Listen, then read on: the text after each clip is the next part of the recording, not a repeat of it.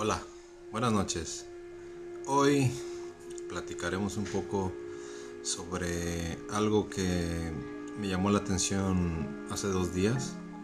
donde vi una publicación compartida por una revista